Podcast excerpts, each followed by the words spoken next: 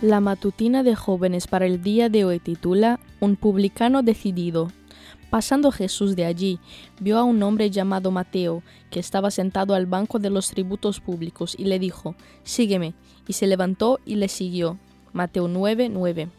Mateo era odiado, despreciado y considerado un traidor, pero había escuchado a Jesús y algo se había despertado en él. Los fariseos habían juzgado a Mateo de acuerdo con su empleo, pero Jesús vio en ese hombre un corazón dispuesto para recibir la verdad. Si bien es común asociar a las mujeres con una mayor tendencia al interés espiritual que los hombres, hay muchísimos hombres poderosos que se conmueven y están dispuestos a dejar todo por Dios. De alguna forma, por su naturaleza de líderes, proveedores y protectores, se podría creer que los hombres son un poco más propensos a ser autosuficientes. Pero Dios no tiene barreras para tocar los corazones, y el de Mateo estaba necesitado de un Salvador y abierto a la influencia del Espíritu Santo.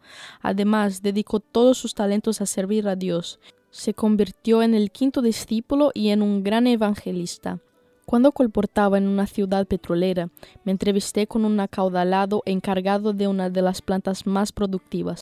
Este hombre, con su agenda ocupada y su cargo prominente, podría simplemente haberme echado de su oficina, pero tenía interés por las cosas espirituales. Escuchó atentamente lo que tenía para ofrecer, adquirió los materiales y me pidió que fuera a hablar con todos sus empleados para compartirles esas noticias de salud y esperanza a ellos también. Su porte serio quizá no hubiera demostrado el corazón sensible que se escondía detrás, pero Dios lo usó para llegar a muchos corazones más. Gracias a Mateo, muchos publicanos y personas poco queridas en la sociedad tuvieron la oportunidad de escuchar a Jesús, conocerlo y más tarde convertirse en Pentecostés.